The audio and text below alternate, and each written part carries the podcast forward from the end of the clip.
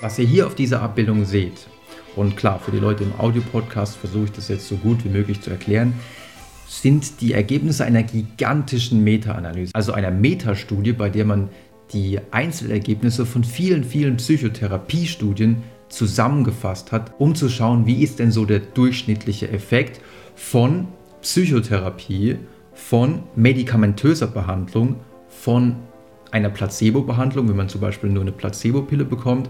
Und natürlich braucht man auch noch passive Kontrollgruppen. Wie fällt der Effekt aus, wenn man überhaupt nicht behandelt?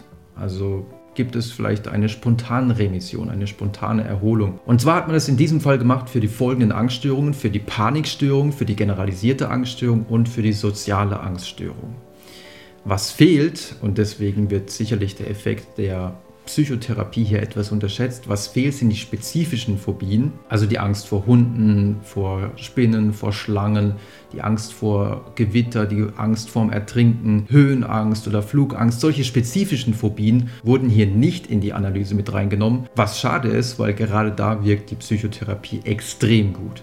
Und vielleicht liegt es daran, dass äh, die Autoren der Studie ziemlich pharmanah sind. Also manche arbeiten als Referenten für Pfizer und Co., also für die großen Pharmakonzerne. Und wenn man jetzt die spezifischen Phobien noch reingenommen hätte, dann hätten die Medikamente im Vergleich zur Psychotherapie sicherlich noch schlechter abgeschnitten.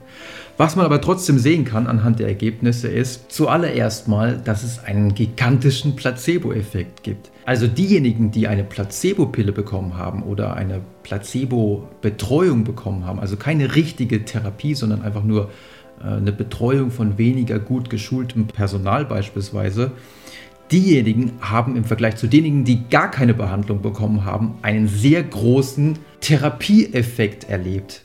Also die, denen ging es wirklich deutlich, deutlich besser. Und obwohl sie wirklich in vielen Fällen einfach nur eine Pille bekommen haben, in der nichts drin war. Und dieses Ergebnis zeigt schon mal, dass bei Ängsten unser Kopf eine enorm starke Rolle spielt. Denn woher kommt denn der Placebo-Effekt? Er kommt daher, dass ich glaube, jetzt etwas bekommen zu haben, ähm, was wirklich hilft. Und das setzt in meinem Kopf Hoffnung frei, Gedanken, die letztlich dazu führen, dass ich weniger Angst erlebe. Und das zeigt, welches Potenzial da eigentlich ist, ähm, allein durch die Arbeit an Gedanken eine Veränderung herbeizuführen. Eine zweite Sache, die man allerdings hier auch noch sieht, ist, dass die Schere zwischen der medikamentösen Behandlung und der Psychotherapie, also für die Leute im Audiopodcast, man sieht hier so eine Linie bei der Psychotherapie, die tendenziell nach oben geht und bei der medikamentösen Behandlung geht sie tendenziell nach dem Ende der Behandlung tendenziell nach unten. Man sieht also, dass nur die Psychotherapie auch nach Behandlungsende sogar teilweise noch zu Verbesserungen führt, was wirklich wohl dafür spricht, dass man in der Psychotherapie auch nach der Behandlung Strategien erlernt hat, die man später benutzen kann, um, wenn jetzt wieder Ängste auftreten, diese Ängste in den Griff zu kriegen. Und das sind natürlich im Falle der kognitiven Verhaltenstherapie. Unter anderem ganz einfach die Strategie, was man dann auch in der Therapie gelernt hat, dass man angsteinflößende Situationen nicht vermeiden sollte, dass man sich wirklich der Angst stellt, dass man durch die angsteinflößende Situation durchgeht. Und zum anderen geht es aber auch um das Erlernen von kognitiven Strategien, die Erfahrung, dass wenn ich manchmal meine Perspektive ändere, schon allein das zu einer enormen Erleichterung führen kann. Also ein Beispiel, und ich habe das Video auch auf der Videoreferenzseite zum Buch verlinkt.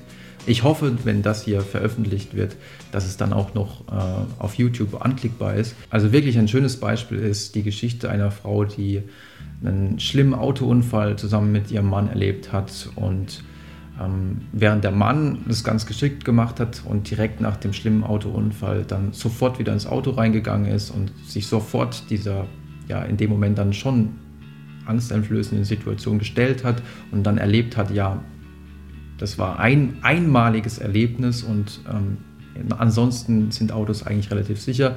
Hat die Frau das dann vermieden und ähm, hat dann auch wirklich sehr große Angst vorm Autofahren entwickelt in der psychotherapeutischen Behandlung hat man dann aber mit ihr erarbeitet, dass das, wofür sie sich eigentlich die ganze Zeit fürchtet, nämlich das Auto zu betreten, eigentlich das war, was sie geschützt hat in dieser Nacht, als sie diesen Autounfall hatte. Denn es war ja nicht das Auto, was den Fehler gemacht hat, sondern es war der Fahrer.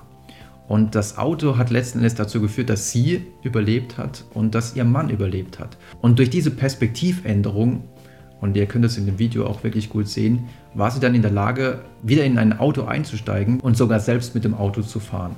Es sind also solche kognitiven Umstrukturierungen und wie gesagt, warum funktioniert der Placebo-Effekt? Weil in unserem Kopf eine Veränderung stattfindet. Der Placebo-Effekt, es ist eine Pille ohne Wirkung.